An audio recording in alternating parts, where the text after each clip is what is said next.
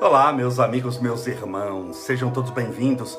Que Deus te abençoe e proteja hoje e sempre, iluminando a estrada da sua vida e te fazendo feliz. Hoje é dia, deixa eu ver que dia que é hoje, 4.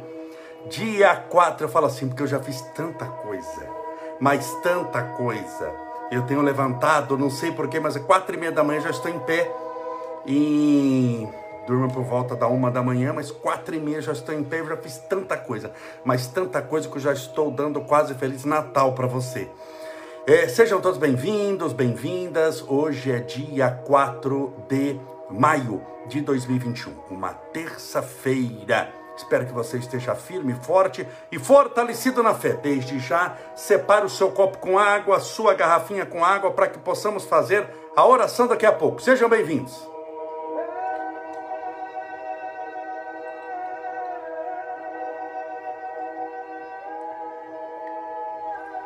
Deixa eu aproveitar já para beber um pouco. Eu tô com muita sede, eu cheguei com muita sede. Hoje tive um dia bastante corrido, graças a Deus. Ter coisa para fazer é uma benção.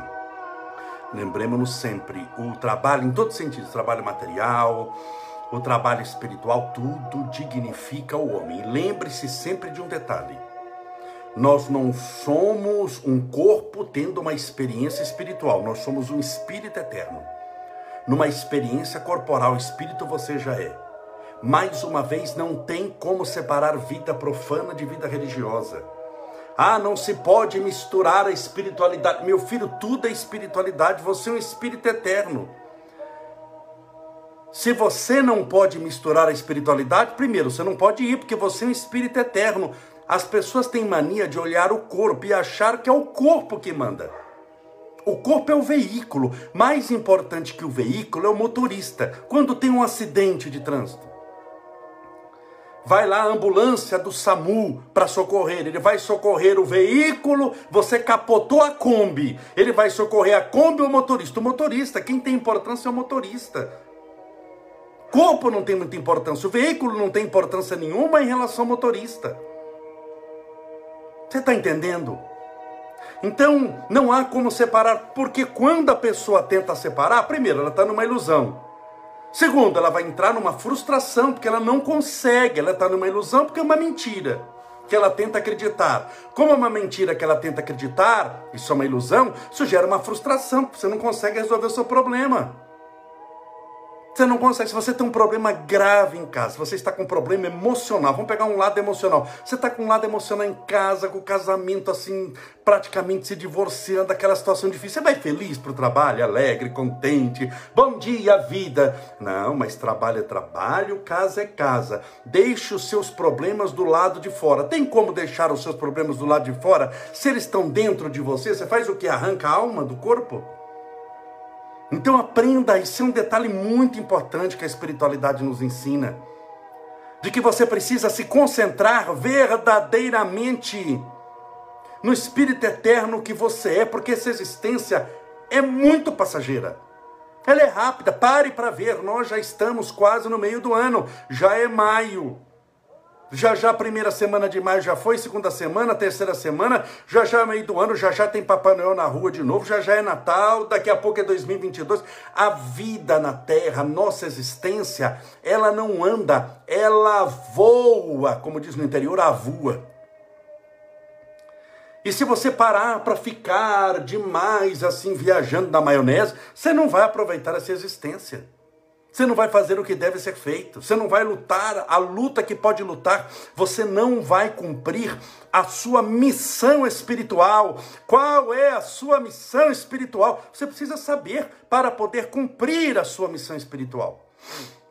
Para que você possa, de uma vez por todas, dar a volta por cima. Tudo bem? Sejam todos bem-vindos, bem-vindas. Olá, Elaine Aparecida Morales, a Elaine Zanelli, a Cirlei Cavalcante, Sônia Maria, Bruna Mordores, Vaz Rodrigues, Valquíria Palbertini, que colocou um monte de nomes aqui para oração, Elidia Campos, Maria de Lourdes Souza, Márcia M. Bacarini, Rosaura Lima, Heloísa, o Rogers Malta, olá, boa noite, meus amigos, Deus te abençoe e proteja, Mauro Batista, 1206, sejam bem-vindos, Janis Caramussi, Valquíria Palbertini, sejam todos bem-vindos, bem-vindas, Camis Ragazzi, Cris Aistero, Soeli Souza, Seila Maria, minha querida amiga irmã Maria Alice Camila Oliveira, Ivani Melo, Cristiane Costa Anjo, Su Garcia, Adriane Marcelo Sampaio, Alessandra M. Palhares, Priscila Mazete, de Janira Benites Magalhães, Tá bom, não dá mais para ler, nós estamos em 400 pessoas praticamente já no, no, no Facebook e 230 no, no Instagram. Então, pelo menos eu leio assim uns 10 nomes, tudo bem? Vamos combinar que eu falo sobre um pouquinho e leio uns 10 nomes. Separe desde já o seu copo com água. Hoje vamos começar assunto novo, sete coisas importantes que o tempo ensina. Vamos lá, logo a primeira, já que fizemos a nossa introdução, já falamos que é importante você entender que não tem como separar a espiritualidade da sua vida. Tem gente que fala, ai, mas agora eu vou meditar.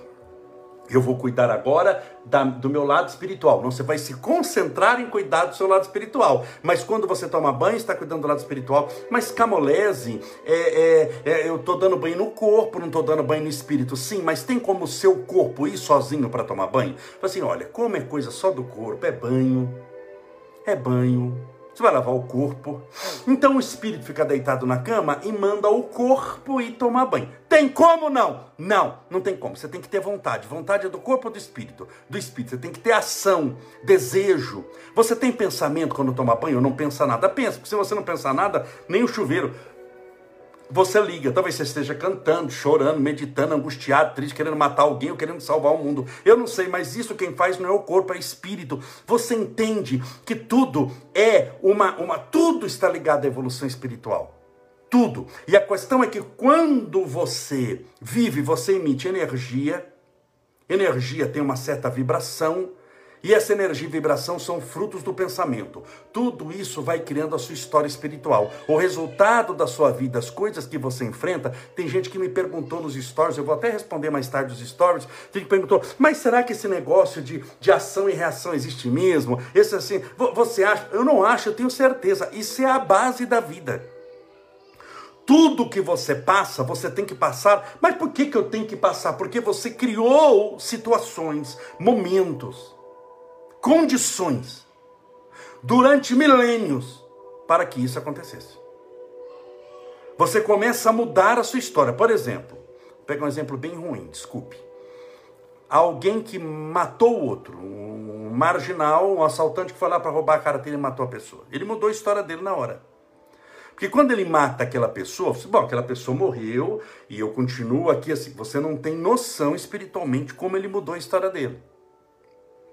Porque quem planta, colhe. Quem planta vento, colhe tempestade. Ele plantou um vendaval, vai colher um tsunami. Vai colher um furacão. No transcorrer dos anos, dos séculos, ele vai resgatando aquilo ali. Aquele mal que ele fez. A questão é que não existe uma pessoa que faz um mal na vida. Ele só fez aquilo ali, a partir daquilo ali, nunca pensou mais nada, ele ficou parado, ele era uma estátua do Egito antigo parado. Não. Nós constantemente criamos ações.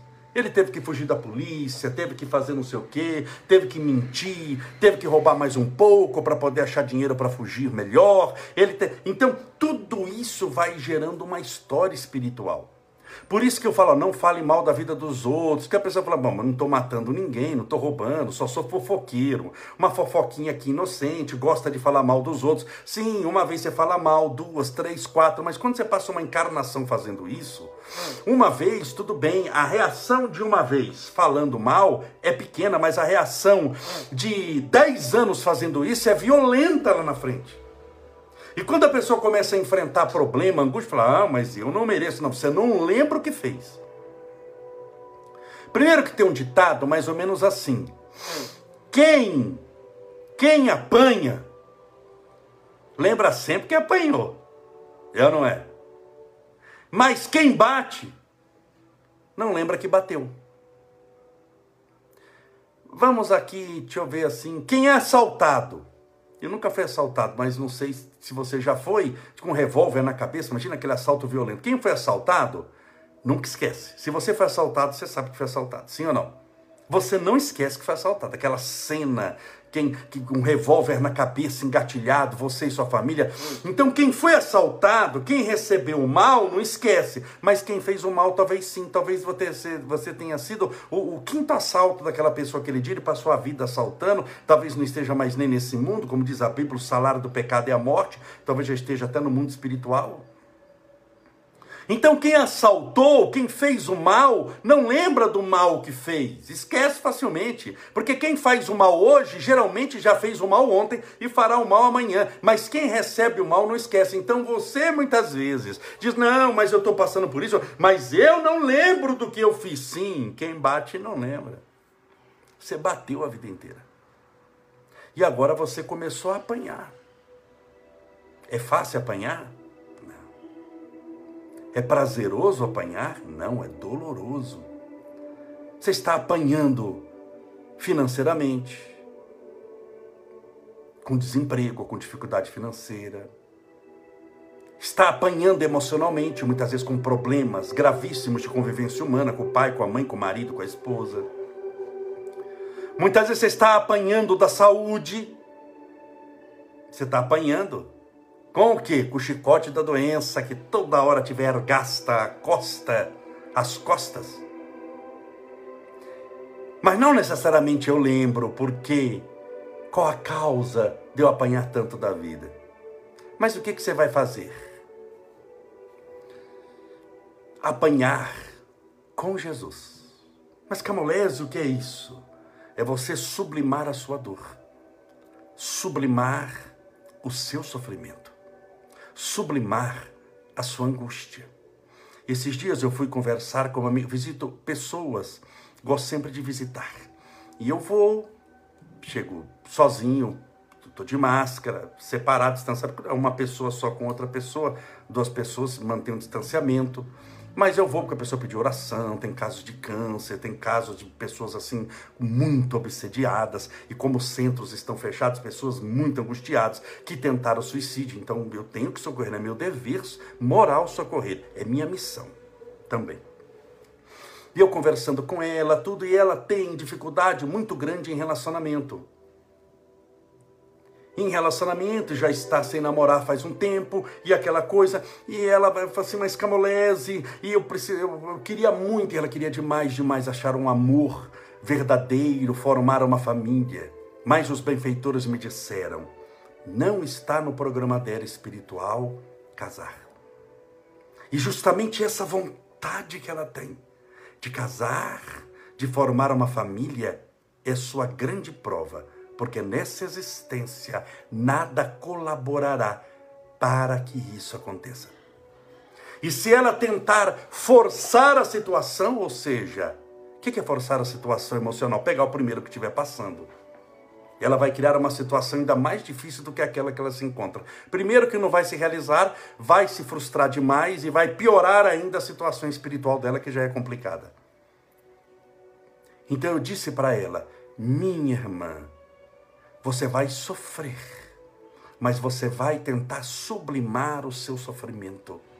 Sofrer com Jesus.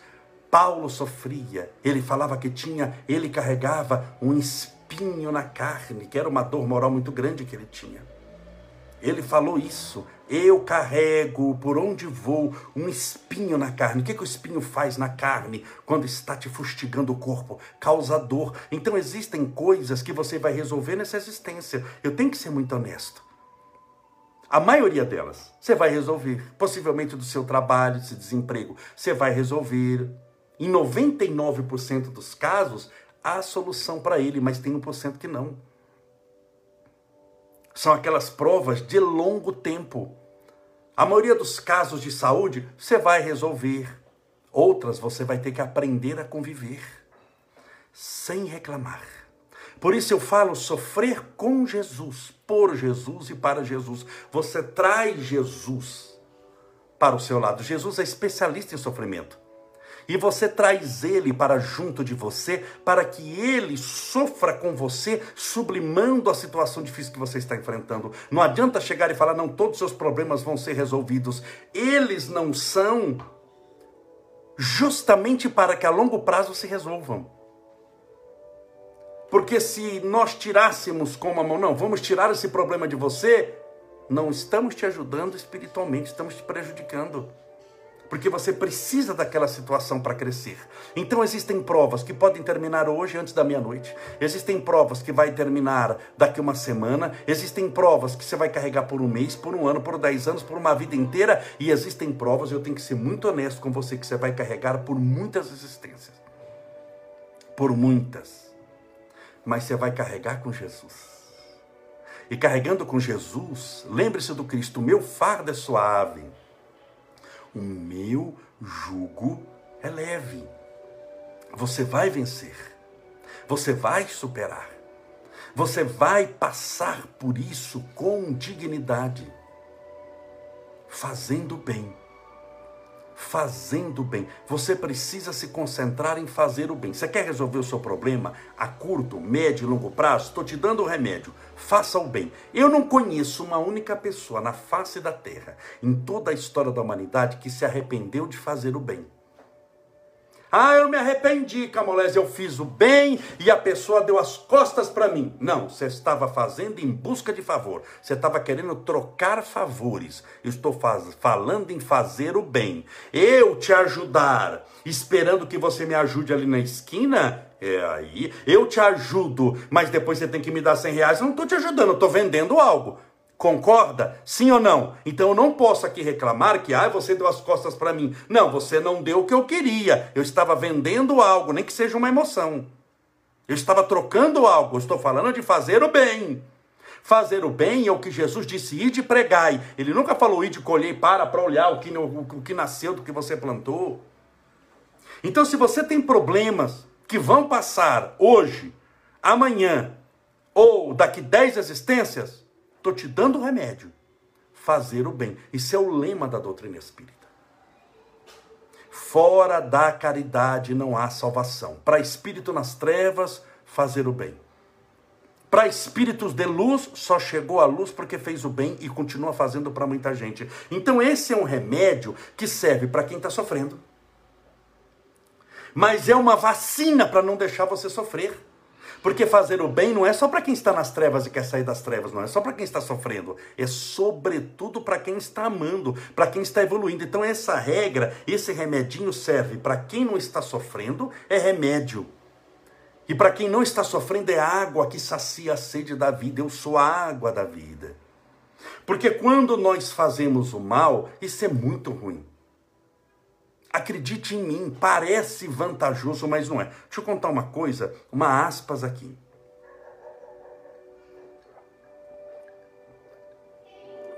Que aconteceu comigo hoje. Estou falando sobre fazer o bem. Como presidente da Câmara Municipal de São Bernardo do Campo, eu sou convocado para todas as coisas que tem na Câmara. Então tem CPI, CPI é a Comissão Parlamentar de Inquérito. Está tendo uma lá agora em Brasília, das vacinas. Estou falando de uma coisa que é espiritual mesmo. Estou falando de CPI, mas é espiritual. Não tem como separar a espiritualidade da nossa tarefa e tudo. Então eu fui chamado para ir para lá poder, como presidente da casa, eu tenho acesso a tudo o que acontece na casa, sou chamado oficialmente, até por dever de ofício, fui para representar a casa. Mas tinha lá o presidente da CPI, o relator e tudo, eu fui só para participar. Cheguei, cumprimentei os vereadores, cumprimentei todos, estava a imprensa. CPI, uma comissão parlamentar de inquérito. Aí vem uma pessoa, um depoente, que não interessa saber o nome dele, de uma, de uma, de uma empresa, que também não vou citar o nome aqui. Isso está nos jornais, mas não é. Esse não é o objetivo. Eu quero estudar o caso o caso com vocês aconteceu hoje. Hoje, 10 horas da manhã, das 10 às 11. Durou uma hora. Então chegou lá um, um, um, rapaz, assim, quantos anos ele devia ter? Uns que era o depoente. Que devia ter uns 42 anos. No, mas no máximo, no máximo 45 anos. Ele chegou, era de uma empresa que desviou dinheiro, desviou milhões ela, essa empresa desviou no Brasil, foram, é, foi bilhões, o dono da empresa foi preso, um monte de gente foi preso, foi preso, tudo naquela Lava Jato. Não teve a Lava Jato? Foi tudo preso na Lava Jato. E esse rapaz também foi preso.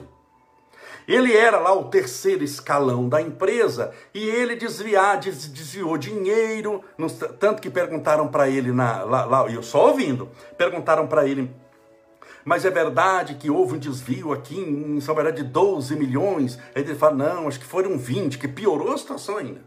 Ele chegou de óculos escuros, já tinha sido preso. Chegou com três advogados. Sabe aquela coisa tensa? E, eu, e, e ele falando, e, e eu, eu, vendo os vereadores fazendo perguntas para ele, eu não fiz nenhuma pergunta, porque eu estava lá com o presidente para assistir os trabalhos, porque tinha outros que cuidavam da relatoria. É, e eu vendo aquilo, falou: Meu Deus, não vale a pena. Ele deve ter no máximo 45 anos, já puxou cadeia você imagina que é uma pessoa que puxou cadeia por um chamado colarinho branco. Ele não é acostumado com cadeia. Cadeia é uma coisa assim que é de. Realmente a pessoa vai que já está no crime, já tem amigos bandidos. Eu não tinha amigos bandidos. Ele puxou cadeia, se não me engano, estava até com tornozeleiro, uma coisa assim. Chegou com um monte de advogados, com um cuidado extremo na hora de falar para não se complicar ainda mais, porque se você falar alguma coisa ali que é mentira, você vai ser condenado, pode ser até preso dali. E eu fiquei assim, meu Deus, eu pensando, e eu vendo aquele rapaz, mas me deu uma pena dele. Eu senti uma pena. Porque você tem compaixão, você vê, meu Deus, por que é que ele fez isso? Para ter mais dinheiro. Porque se ele dava dinheiro para outro, ele pegou um dinheirinho também a mais do que o salário dele, e ele pegou aquilo ali, para quê? O que que aquilo ajudou na vida dele? Só atrapalhou. Olha o desespero que ele está hoje. Ele teve que vir de óculos escuros, não pode tirar foto dele, ele tem um acordo de delação premiada. Ele foi um dos que fez, só estava solto porque ele fez delação premiada no Supremo Tribunal Federal que avaliou. E eu olhando aquilo, falei: Meu Deus, não vale a pena. Não vale a pena. A vida é muito curta para você ter uma vida dessa. Para você colocar, sei lá, eu, um milhão a mais. Ai, mais um milhão. E quanto vale a sua paz de espírito, sua alegria de viver? Ele não tinha mais vida. Aquilo não é vida. Eu garanto para você que você não trocaria a sua vida, por mais sofrida que esteja, com a vida dele, porque é uma situação muito constrangedora, muito ruim. Um ambiente até que eu não gosto, eu não dou certo para essas coisas. Eu, se fosse, por isso que eu nunca pego relatoria de CPI, porque você vai ter borracha em cima dessa pessoa, não é o meu perfil. Eu vou ter pena da pessoa, misericórdia, no meio da CPI, vamos fazer oração, pedindo a Deus, você se arrepende, não, não vou fazer isso. Então eu vou para assistir, as... cada um sabe onde se mete. Eu vou para coordenar ali, para ficar com o presidente da casa, assistindo, como se você me colocasse para ser promotor. Não consigo acusar ninguém. Porque começa a dar pena da pessoa. Você começa a pensar, meu Deus, mas olha a situação. Ele deve ter esposa, os filhinhos em casa que na inocência de criança não sabem da, maracu, da maracutaia do pai. E olha, eu não sei, seria o pior promotor da, da, da, face da terra. Porque eu ia começar acusando, meia hora depois estava defendendo. É um coitado miserável, já vai enfrentar as tempestades da vida, a lei da ação e reação. Por isso que nessas coisas, quando tem CPI, eu entro mudo e saio calado, porque não é do meu perfil. Então não vale a pena. Existem coisas na nossa vida que não vale a pena, que você acha que está ganhando, mas você está perdendo. Tem coisas que são computadas como lucro no mundo através das espertezas. Vamos pensar, passou na frente dos outros. Vamos pegar da vacina. Estou falando de comportamento humano aqui. Eu estou pegando coisas que acontecem na nossa sociedade, no meu dia a dia. Que acontece em São Bernardo, a gente passando na frente da vacina. Não, que eu vou passar, vou tirar uma vantagem e eu vou passar na frente dos outros. Porque passando na frente dos outros eu tenho uma vantagem e ele esquece que materialmente ele pode até ter a vantagem, ele pode tomar vacina. Mas espiritualmente ele está indo para o último da fila, ele vai ser o último. E como disse Jesus, os últimos serão os primeiros. Então tome cuidado, muitas vezes você está computando como soma, somando, e era para você diminuir. E muitas vezes você está computando como perda e Deus te deu livramento. É soma, é multiplicação. E você está achando que está perdendo. Acredite em mim, espiritualmente você nunca vai perder. Se você ir pelo caminho certo, é que talvez não aconteça aquilo que você gostaria que acontecesse, mas lembre-se do Pai Nosso que você já deve ter orado algumas vezes. E seja feita a vossa vontade, assim na terra como nos céus, a vontade de nosso Pai que está nos céus. Ou ele tem uma vontade, você pediu para que fosse feita e agora está reclamando quando ela, ela vem, ela começa a funcionar. Aceite a vontade de Deus. Meus irmãos, deixa eu falar o primeiro ponto das sete coisas que o tempo ensina, senão eu sempre fico fazendo essa introdução que não acaba nunca. Eu falo demais, já estamos aqui há 27, 28 minutos cronometrados. Sete coisas que o tempo ensina. Primeiro, tomar decisões por impulso nunca acabam bem. Nunca tome decisão por impulso. Nunca. Ah, mas eu tenho uma dúvida. Nunca tome por impulso. Na dúvida, pare. Não caminhe. Bifurcou o caminho, está na dúvida. Sigo por aqui ou por ali. É, vou fazer um vestibular, vou fazer para medicina ou direito. Eu vou trabalhar, eu vou trabalhar em São Paulo Rio de Janeiro. Ah, eu vou me casar, eu gosto desse, eu gosto daquele.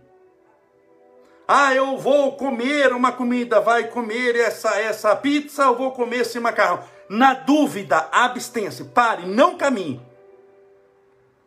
Porque você, se caminhar, tomar um caminho na dúvida, você pode até estar no caminho certo, mas você não sabe que é certo.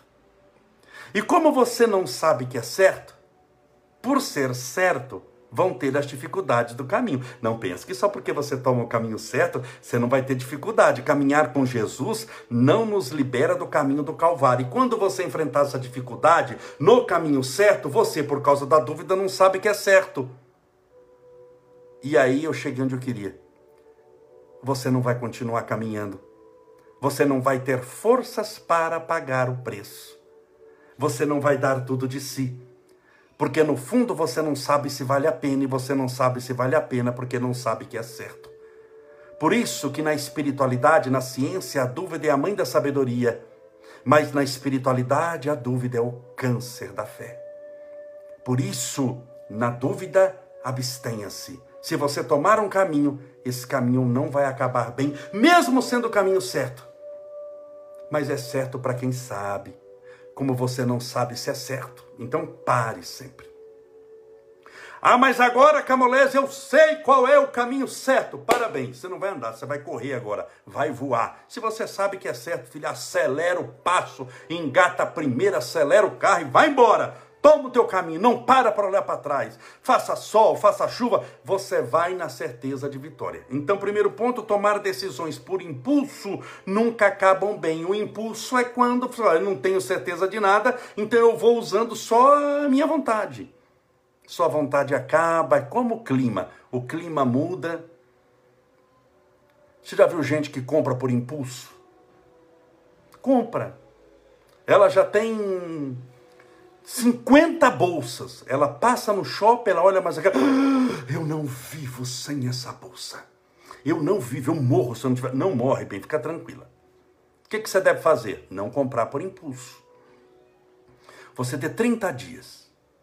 Se essa bolsa é realmente muito importante, você gosta muito, 30 dias você não vai morrer. Daqui 30 dias você volta para comprar. Acredite em mim, você não vai voltar porque vai aparecer outra coisa que você não vive sem. Então sempre dê 30 dias. 60 dias, se for muito caro, uma coisa que você vai fazer uma dívida grande, 90 dias, se for muito importante, pode esperar 90 dias. Daqui 90 dias eu volto. Tem gente que compra carro por impulso, tem gente que compra casa por impulso. Tem gente que casa por impulso. Uma semana depois está arrependido de com quem casou. Fala, meu Deus, com quem eu fui casar? Por que, que eu fui casar? Onde estava a minha cabeça? Pois é, fora do corpo. Acabou de colocar a cabeça no corpo, olha o que deu. Então pense nisso, não tome atitude por impulso. Pare, pense, e olha que serve isso para financeiro. Desanda gastar dinheiro por impulso para você ver. Emocional, Começa a ter relacionamento só baseado no impulso. O impulso acaba, o desejo some, e aí você fica com aquilo, né? Dá trabalho depois para despachar. É, é, espiritualmente, é, no, né, em tudo. Na escola, na vocação, serve para tudo. Se você toma atitude por impulso, você vai ter muita iniciativa. Mas como diz um amigo meu, vamos pegar um verbo novo, vai ter pouca acabativa. Não termina nada do que começou. Então tome cuidado, é a nossa primeira regra, tomar decisões por impulso nunca acabam bem. Pronto, falei a primeira. Graças a Deus que estou há 10 lives aqui para ficar contando e não falo nada. Mas é que o assunto vai puxando, isso que é gostoso. A gente fala aqui de improviso, tá bom? Vamos orar pedindo a Deus amparo, proteção. Então estamos desenvolvendo o tema sete coisas que o tempo ensina. Separe o seu copo com água, sua garrafinha com água para que possamos fazer a nossa oração. Deixa eu beber um pouquinho aqui, já vou encher meu copo para poder beber depois da oração.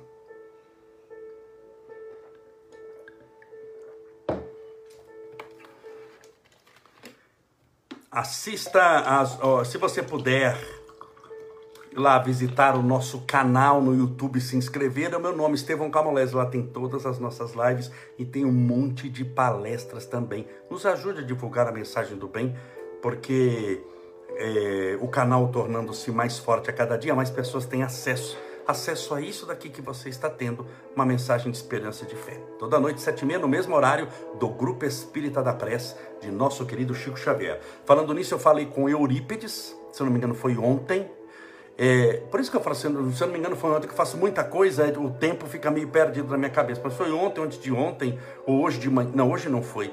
Acho que foi ontem, falei com o Eurípides, já para o filho do Chico, o filho do coração de Chico Xavier, já para tentar acertar uma ida nossa a Uberaba. Lá o, o, a casa onde o Chico morava, que é um, uma casa de memórias, já está aberta, ele disse com muitas novidades e eu quero ir para o centro também sete e meia da noite. Por isso que eu mudei o horário aqui. As nossas lives são sete e meia da noite, porque é o mesmo horário do Grupo Espírita da Preste Chico Xavier. E em breve eu vou, quando eu vou, eu faço um livro de oração, você viaja comigo, você coloca o nome que você quiser no livro e eu vou orar no quarto de Chico Xavier e no centro do Chico. Eu passo lá um bom tempo no quarto do Chico e passo um bom tempo no centro, faço a palestra também lá em Uberaba e levo todos os nomes. Então, em breve, quando eu viajar, eu vou avisar, vou criar o um livro de oração para você colocar seu nome, o nome de quem que você quer que, que oremos. Vamos orar agora, pedindo a Deus amparo e proteção.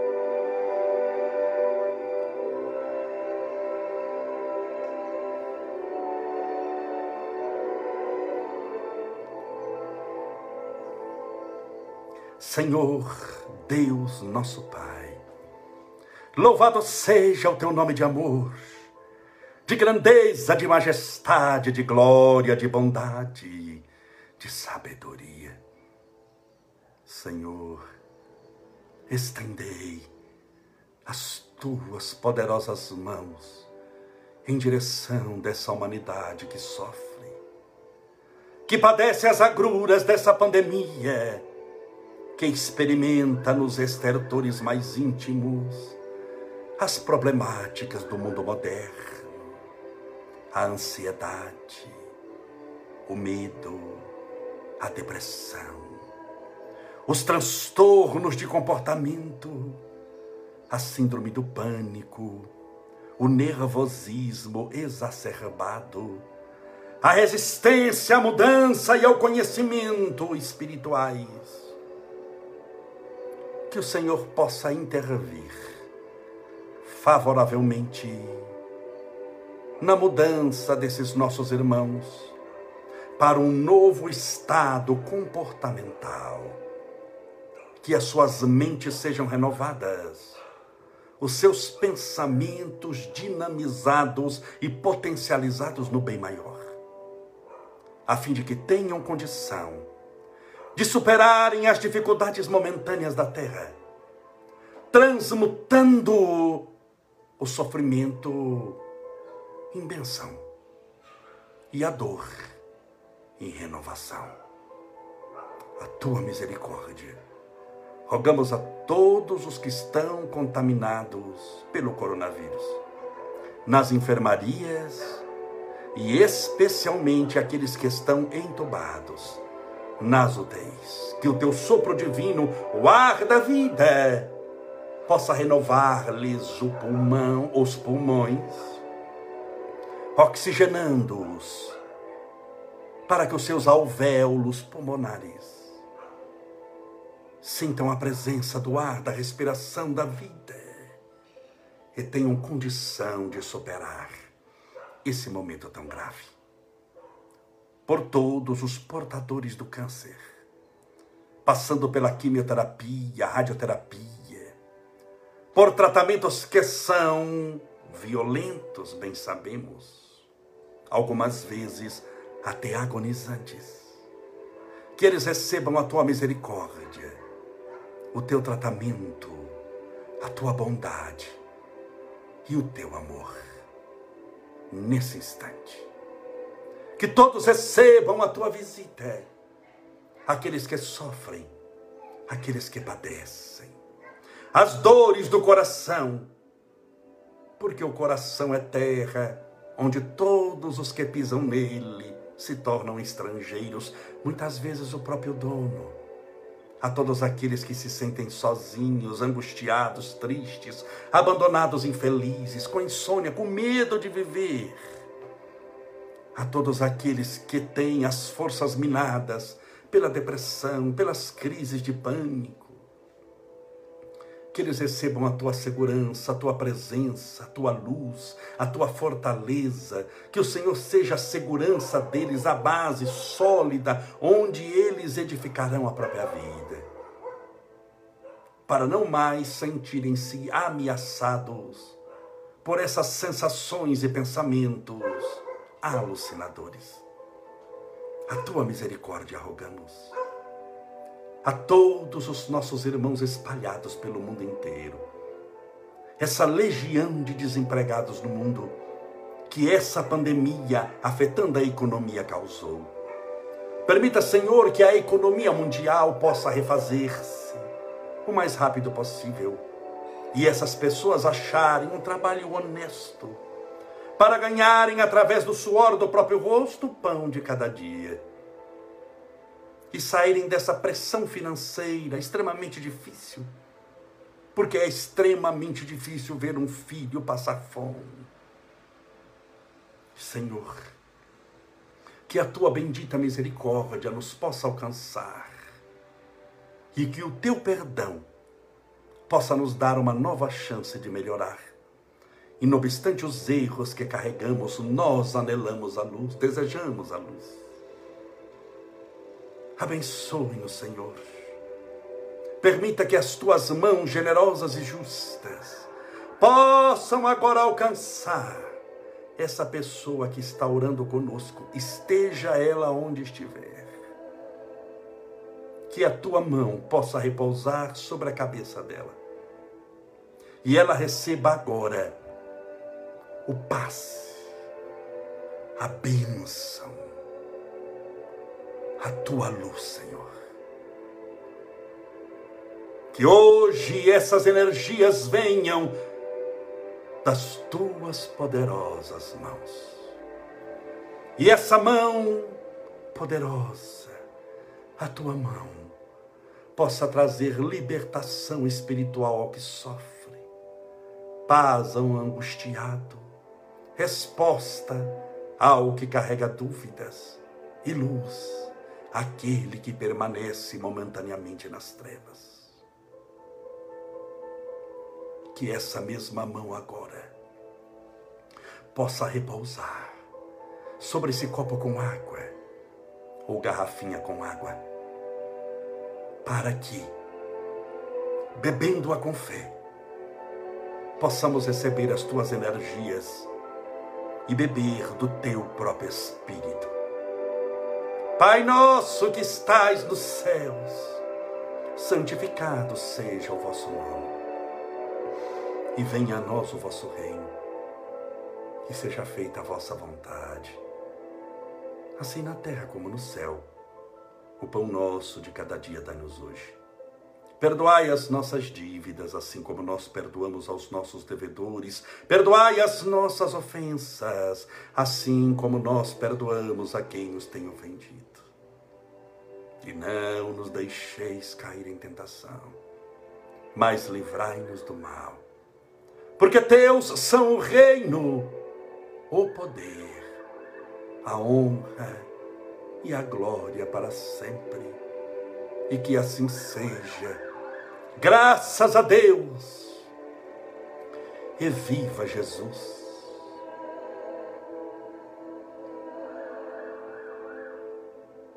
Graças a Deus, que maravilha.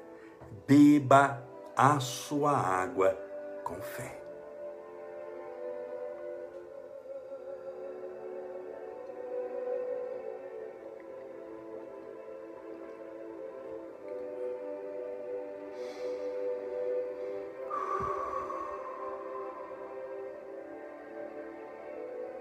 Água com fé é um santo remédio. Que Deus te abençoe, te proteja, te ilumine. Muito obrigado pela sua companhia. Amanhã estaremos juntos novamente, sete e meia da noite. Um forte abraço, que Deus te abençoe. Seja feliz.